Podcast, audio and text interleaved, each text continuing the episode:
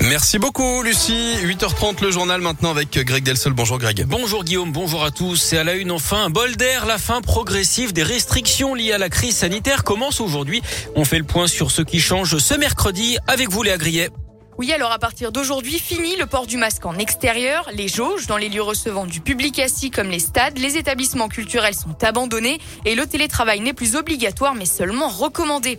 Autre date à retenir, dans deux semaines, le 16 février, ce sont les discothèques fermées depuis le 10 décembre qui pourront rouvrir et les concerts debout seront à nouveau autorisés. Tout comme la consommation au comptoir dans les bars, les stades, les cinémas et les transports. Reste encore le protocole sanitaire dans les écoles. Pour l'instant, rien ne change. Il faudra de la fin des vacances de février et le retour de tous les enfants en classe, pas avant donc le 7 mars. Et des allègements qui interviennent alors que le nombre de nouveaux cas reste toujours élevé en France, près de 417 000 nouveaux cas hier, 2500 personnes hospitalisées par jour. Le nombre de patients en soins critiques continue de baisser, mais très lentement. Dans l'actuel Lyon également, cet incroyable couac. Le maire de Lyon est obligé de convoquer un conseil municipal d'urgence. Grégory Doucet a en fait oublié de faire voter la ZFE, la zone à faible émission, la semaine dernière. Ce sera chose faite le 10 février d'après le progrès. Un adolescent blessé à coup de couteau hier après-midi au collège Jean Renoir de Neuville-sur-Saône au nord de Lyon. L'agresseur serait un autre élève de l'établissement d'après le progrès. Il est âgé d'une quinzaine d'années. Il a été interpellé et placé en garde à vue. La victime a été admise à l'hôpital femme-mère-enfant de Bron. Ses jours ne sont pas en danger.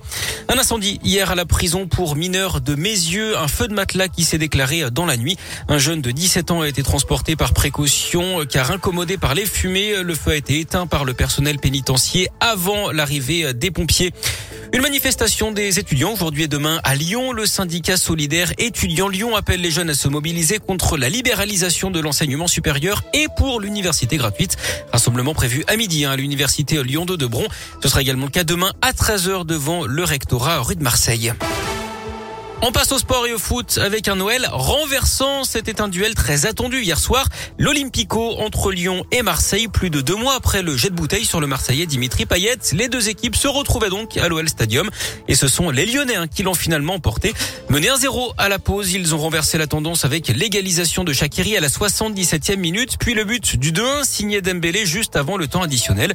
Pour autant, cette victoire n'est pas un tournant selon le coach Peter Bosch. C'est qu'un match très important parce que Marseille, c'est un concurrent de nous. Donc, absolument, les trois points, euh, on est très content là-dessus, mais un tournant, c'est toujours, tu peux dire ça après la saison. Journée le plus important, c'est la 38e. Mais pour moi, il y a autre choses qui, qui sont plus importantes. Là, on a souvent, avec vous, parlé le dernier quart d'heure. On a, on a perdu beaucoup de points, je pense 12. Là, aujourd'hui, on a marqué deux buts dans le dernier quart d'heure. On n'a pas pris un but. Trois matchs gagnés de filet et que deux buts incassés des choses comme ça, pour moi, c'est aussi euh, important. Et avec ce succès, l'OL revient à 6 points du podium et de la troisième place occupée justement par Marseille. Les joueurs de Peter Bosch qui poursuivent leur marathon, ils se déplaceront à Monaco samedi soir avant de recevoir Nice le samedi suivant.